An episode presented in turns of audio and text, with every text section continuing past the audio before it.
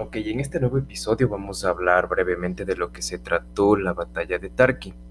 La gran pregunta es, ¿fue una victoria o una derrota? ¿Y por qué nos hacemos esta pregunta?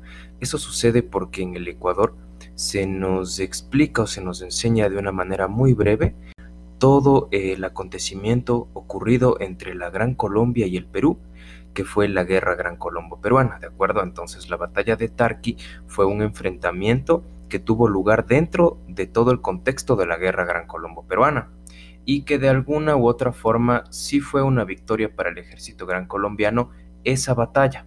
Pero ¿por qué no nos hablan de las otras? ¿Sí?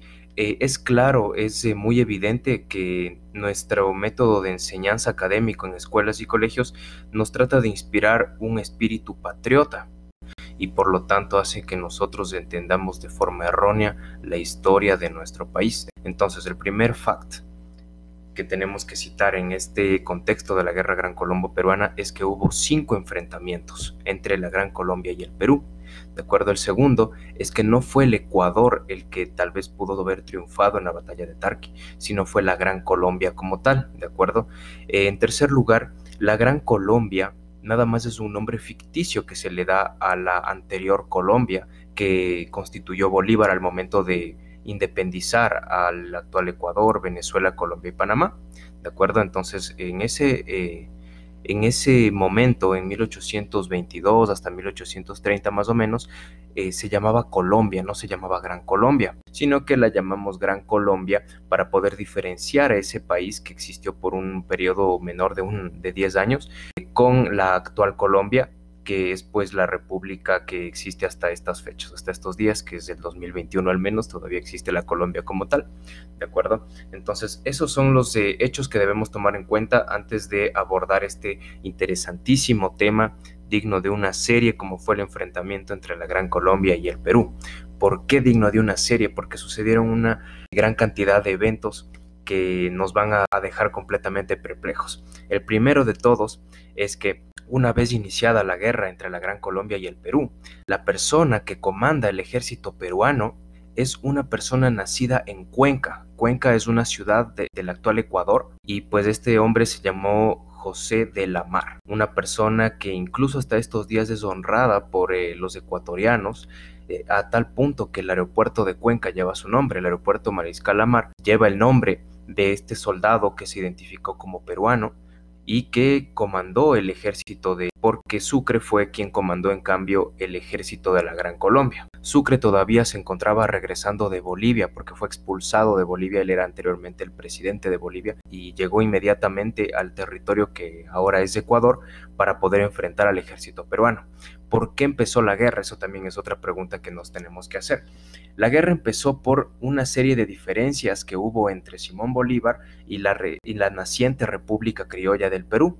Hubo una serie de diferencias en cuanto a soberanía, en cuanto a formas de gobierno, y eso haga que Simón Bolívar se enfurezca con el Perú y le declare la guerra. Pero Simón Bolívar comete un grave error porque la Gran Colombia se encontraba en serios problemas diplomáticos y de gobierno.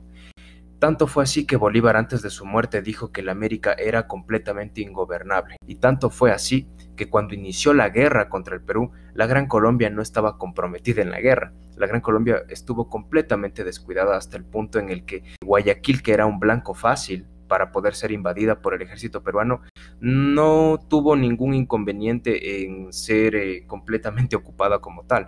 Es decir, Simón Bolívar no tuvo la capacidad de poder defender una ciudad que él mismo la consideró como pequeña y que no podía ser incluso una nación.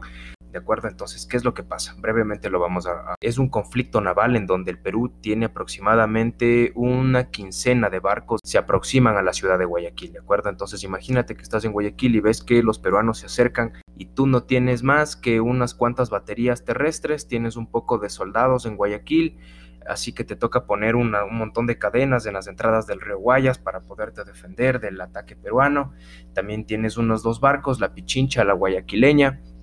Tienes otras pequeñas lanchas más para poderte defender, pero realmente el contingente de defensa no es suficiente porque apenas tienes unas eh, baterías desde la tierra como para lanzar cañonazos y tienes unos pocos barcos para defenderte, ¿de acuerdo? Y unas cadenas como para poder obstaculizar un poco el avance del ejército peruano. Entonces, ¿qué es lo que pasa a Perú? Obviamente en la batalla de las Cruces y la batalla de Malpelo, que son los dos enfrentamientos navales, logran ocupar la ciudad de Guayaquil al mando del general Guise. Sí, cabe señalar que en este enfrentamiento Guise pierde la vida porque mm, su barco de alguna manera encalló en las costas de Guayaquil y eso hizo que los colombianos, los gran colombianos, específicamente entre civiles y soldados guayaquileños, lograran montar un cañón en Guayaquil, le quitan la vida al general Guise. Entonces Guayaquil pierde estos primeros dos enfrentamientos, eh, la Gran Colombia la pierde de hecho. Después de esto, ¿qué sucede? Perú al haber ocupado Guayaquil ya tenía, por así decir, una prenda. Ya tengo ocupada esta ciudad. Y van a intentar quitarme la ciudad o no. Simón Bolívar dijo que iba a enviar un contingente hacia Guayaquil para poder recuperar la ciudad y con eso él podía ayudar a Sucre mientras Sucre se ocupaba del contingente terrestre.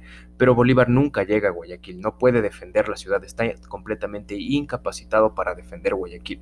Le declara la guerra a Perú y no puede defender la primera ciudad que logra ser ocupada por su enemigo. Mientras los peruanos se llevaban la victoria al momento de ocupar Guayaquil. ¿De acuerdo? Entonces, ¿qué hacen? Acto seguido, eh, los peruanos toman todo su contingente de, de, navíos y logran bloquear los puertos principales de toda la Gran Colombia, desde Machala, que es el actual Ecuador, el sur de Ecuador, hasta Panamá, que fue en ese entonces el norte de la Gran Colombia, ¿de acuerdo? Entonces todo eso completamente bloqueado y el Perú incluso logra capturar dos barcos panameños en el momento de la, del bloqueo naval, ¿sí? Entonces eso va a traer como consecuencia que la Gran Colombia tenga serios problemas de intercambio de productos con otras naciones, ¿no es cierto? Porque tiene bloqueados sus puertos, no puede ingresar y va a tener un poco de problemas de abastecimiento. Listo, con eso hemos terminado los dos primeros enfrentamientos. Luego llegamos al enfrentamiento número 3, que es Saraguro. ¿Qué sucede en este lugar? Saraguro es una localidad en el actual Ecuador, en donde llegó el ejército de José de la Mar, el cuencano que les comenté hace un momento, junto con todo el grueso del ejército peruano, ¿no? Y cabe señalar que José de la Mar era acompañado por su compañero, que posteriormente sería también presidente del Perú, Agustín Gamarra, ¿de acuerdo? Entonces eran estas dos personas las que estaban llegando a Saraguro, ¿sí? Y para sorpresa del ejército peruano, para sorpresa incluso del propio de la Mar, eh, las personas de Saraguro reciben calurosos al ejército peruano. Es un poco difícil poder criticar a la gente de Saraguro sobre una patria. Para nosotros los que escuchamos este episodio, es fácil poderse identificar como ecuatoriano, como peruano, como colombiano, venezolano, brasileño, etc. Pero en ese entonces es muy difícil porque hace menos de 10 años eras de España y después ya te convertiste en Colombia y de hecho todo ese territorio se encuentra todavía en una disputa, entonces no sabes bien a qué país perteneces, así que lo único que se te ocurre es poderle dar algo de respaldo, algo de afecto, aunque sea a las personas que están más cerca de ti. Entonces, para la gente de Saraguro estaba más cerca la gente del Perú y del norte del Ecuador, que sería más o menos Cuenca, en donde había nacido José de la Mar, que familiarizarse con la gente de Bogotá, de Venezuela o de Panamá. Tú estás más cerca de la gente peruana y cuencana que de la gente que es de, la actual Colombia, de la actual Venezuela. Entonces, Saraguro simpatiza con el ejército peruano y logra sentar una base eh, militar eh, provisional en la ciudad de Saraguro, en el pueblo de Saraguro. ¿De acuerdo? En ese momento en el que Lamar está en su campaña de conquista de la Gran Colombia, ¿de acuerdo? Él eh, desde la bandera, desde la cancha peruana hacia la Gran Colombia, Sucre llega contrariado, ¿no es cierto? Llega de Bolivia y se entera que Guayaquil ya fue ocupada, Fuerza Naval Peruana, se entera que la mar ya ha entrado al territorio gran colombiano y que se encuentra en su campaña de ocupación hacia el norte. Él había ocupado ya la provincia de Loja, había ocupado ya un poco también de Cuenca y pues eh, no era tan criticado José de la Mar en su campaña, pues él no, no se vio en la necesidad de atacar gente o de matar personas o de o, no se encontró mayor resistencia en el camino, porque él de hecho él era de ahí, entonces él tenía muchos simpatizantes en ese lugar.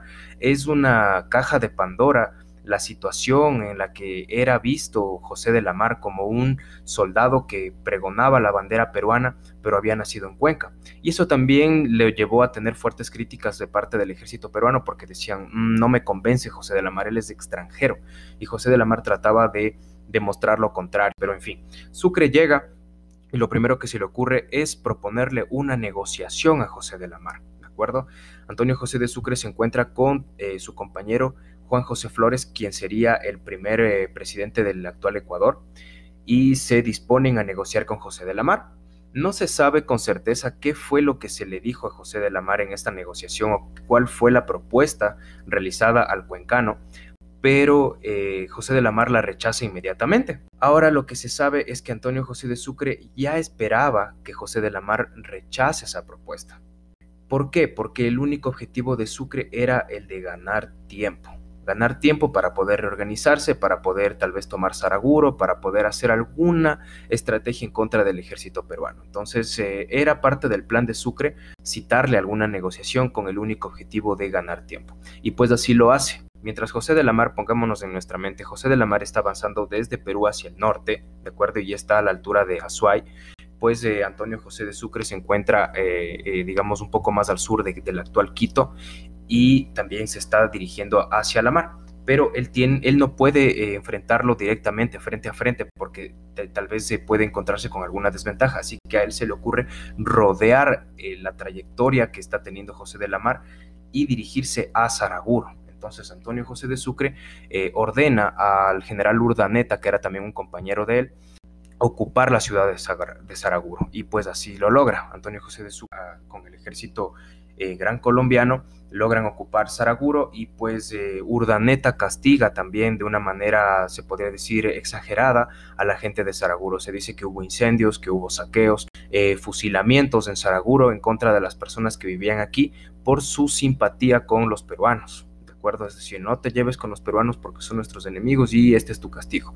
Eh, los gran colombianos eh, logran abastecerse con las guarniciones del ejército peruano, logran lutearse un poco como quien dice, consiguen material bélico, consiguen algunas cosas más y para eh, desventaja del ejército peruano, ellos llevaban una vanguardia, es decir, 900 hombres, hacia un portete, que es el actual portete de Tarqui, de acuerdo que es más o menos una llanura en donde el ejército peruano se encontraba en desventaja. Entonces Antonio José de Sucre, él se dispone ya a atacarle al ejército peruano. Entonces ahora sí Sucre, pero hay que señalar que no se está enfrentando Sucre en ese momento contra el grueso del ejército de José de la Mar se está enfrentando contra una vanguardia. ¿Qué es lo que pasó? José de la Mar tenía una pequeña vanguardia, es decir, un grupo numeroso de soldados que iban adelante de él, ¿de acuerdo? Es decir, José de la Mar puso 900 soldados muy lejos de él para que vayan antes que José de la Mar en su campaña de conquista, ¿de acuerdo? Entonces eh, Sucre logra sorprender a esta vanguardia que estaba, por cierto, desabastecida, no tenía suficiente armamento para defenderse, dicen que solo contaban con pistolas y se tuvo que enfrentar contra casi todo el ejército de Antonio José de Sucre. Entonces, el 27 de febrero, eh, más o menos a la madrugada, Antonio José de Sucre logra sorprender al ejército peruano, a esta vanguardia de 900 hombres, y son aniquilados casi en su totalidad. El ejército peruano aproximadamente era de 4.500 hombres, así como el ejército gran colombiano también era más o menos de ese tamaño, según las cifras oficiales de cada país. Eh, Sucre eh, logra dar de baja más o menos una cuarta parte, se podría decir, del ejército de la mar en este enfrentamiento. Entonces, esa es la fecha que los ecuatorianos recuerdan, perdón, conmemoran con mucho énfasis porque nosotros en honor a eso tenemos el Día del Ejército Ecuatoriano, el 27 de febrero, tenemos eh, incluso en las escuelas hasta el año 2008, escuelas y colegios juraban su bandera el 27 de febrero de cada año de acuerdo al famoso momento cívico. A partir del 2009 ya se cambió esta fecha y se lo trasladó al 26 de septiembre.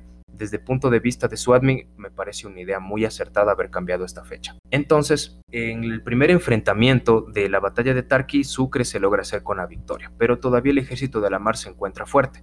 Cuando el ejército, el grueso del ejército de la mar logra llegar al portete de Tarqui, ya eh, se logra dar un enfrentamiento grueso ya per se entre todo el ejército de la mar contra todo el ejército de Sucre. Imagínense una batalla encarnizada en Tarqui después de la victoria que tuvo Sucre sobre la mar al momento de aniquilar a su vanguardia. Entonces los peruanos estaban un poco diezmados ya, pero de todas maneras se, sabe que hubo un enfrentamiento entre caballería.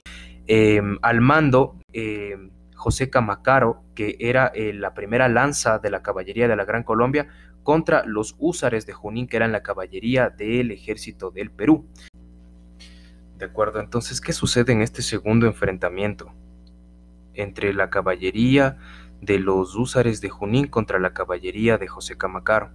Ellos se enfrentan ya en la entrada a la mañana y la tarde del 27 de febrero, cuando el grueso del ejército de la mar llega a darse un choque fuerte contra el ejército de la Gran Colombia.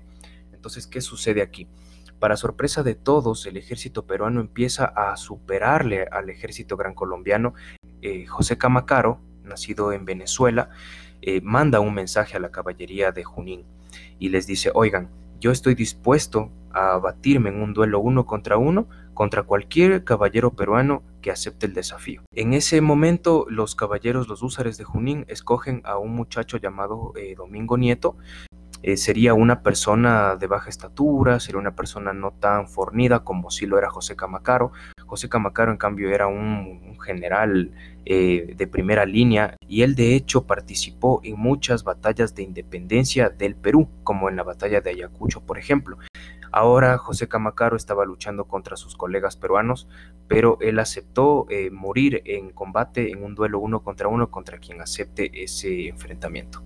Entonces eh, todos apostaban a que José Camacaro ganaría por su trayectoria, pero para sorpresa de todos, en pleno enfrentamiento resulta que Domingo Nieto le gana a José Camacaro, logra eh, atravesarle con su lanza al caballero colombiano Entonces, ¿qué es lo que sucede? En ese momento se cuenta que el ejército colombiano, enfurecido por el resultado, empieza a arremeter contra el ejército peruano, contra los húsares de Junín, pero los húsares de Junín lograron defenderse, contraatacaron esa ofensiva gran colombiana y eliminaron a casi todos los caballeros gran colombianos en esa, eh, digamos, batalla de contraataque. De todas maneras, el ejército de, digamos, de caballeros se retira del lugar en donde se dio el enfrentamiento y se encuentran contra el ejército de Antonio José de Sucre.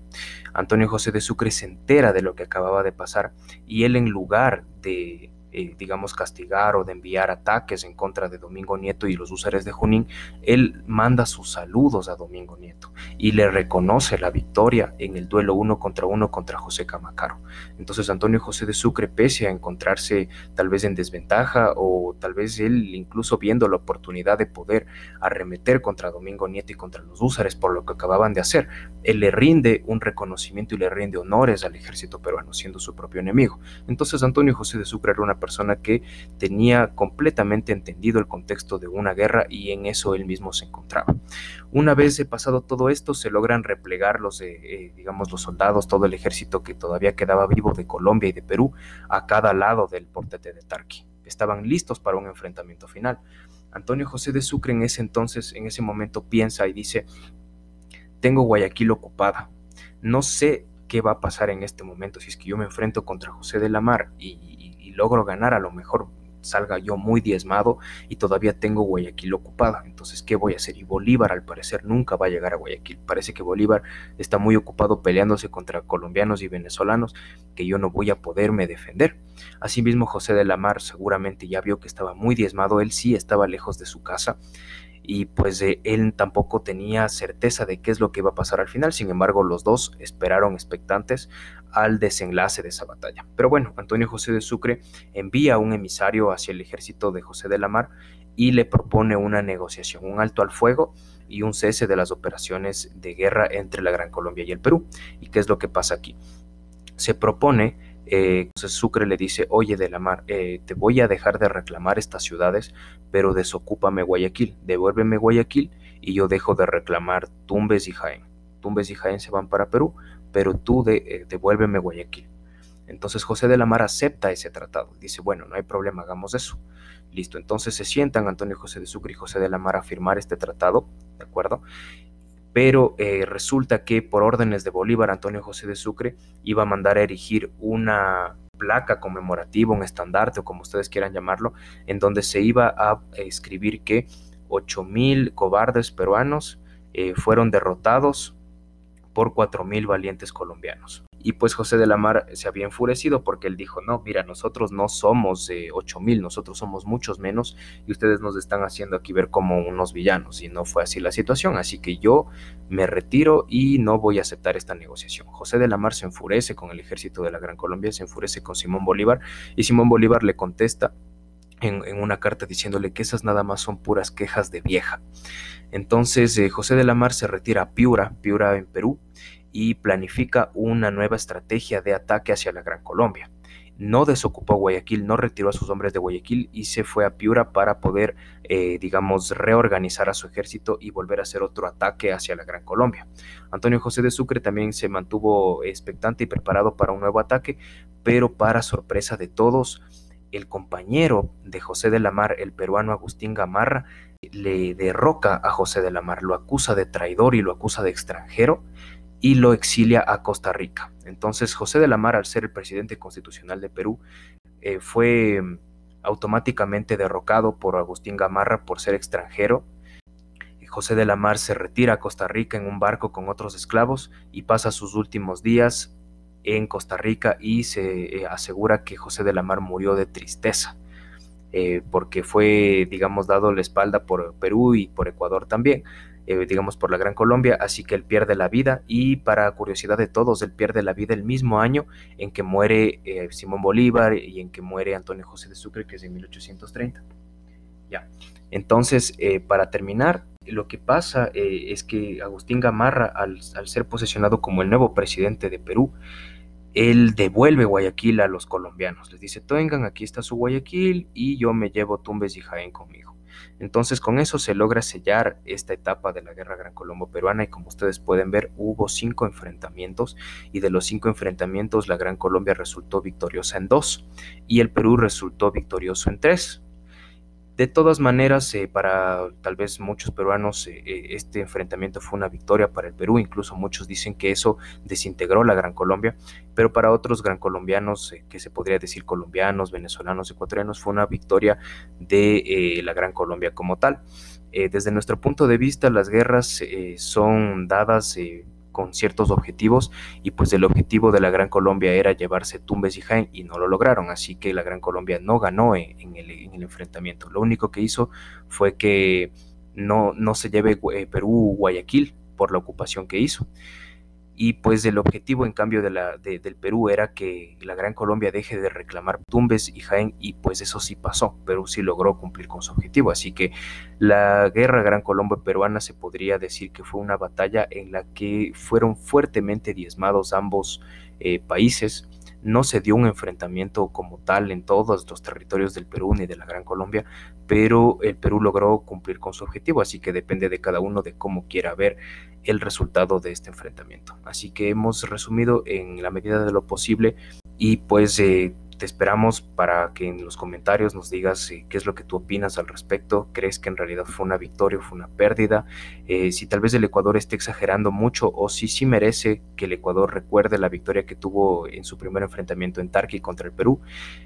pues eso lo estaremos leyendo en los comentarios y te esperamos para un próximo episodio.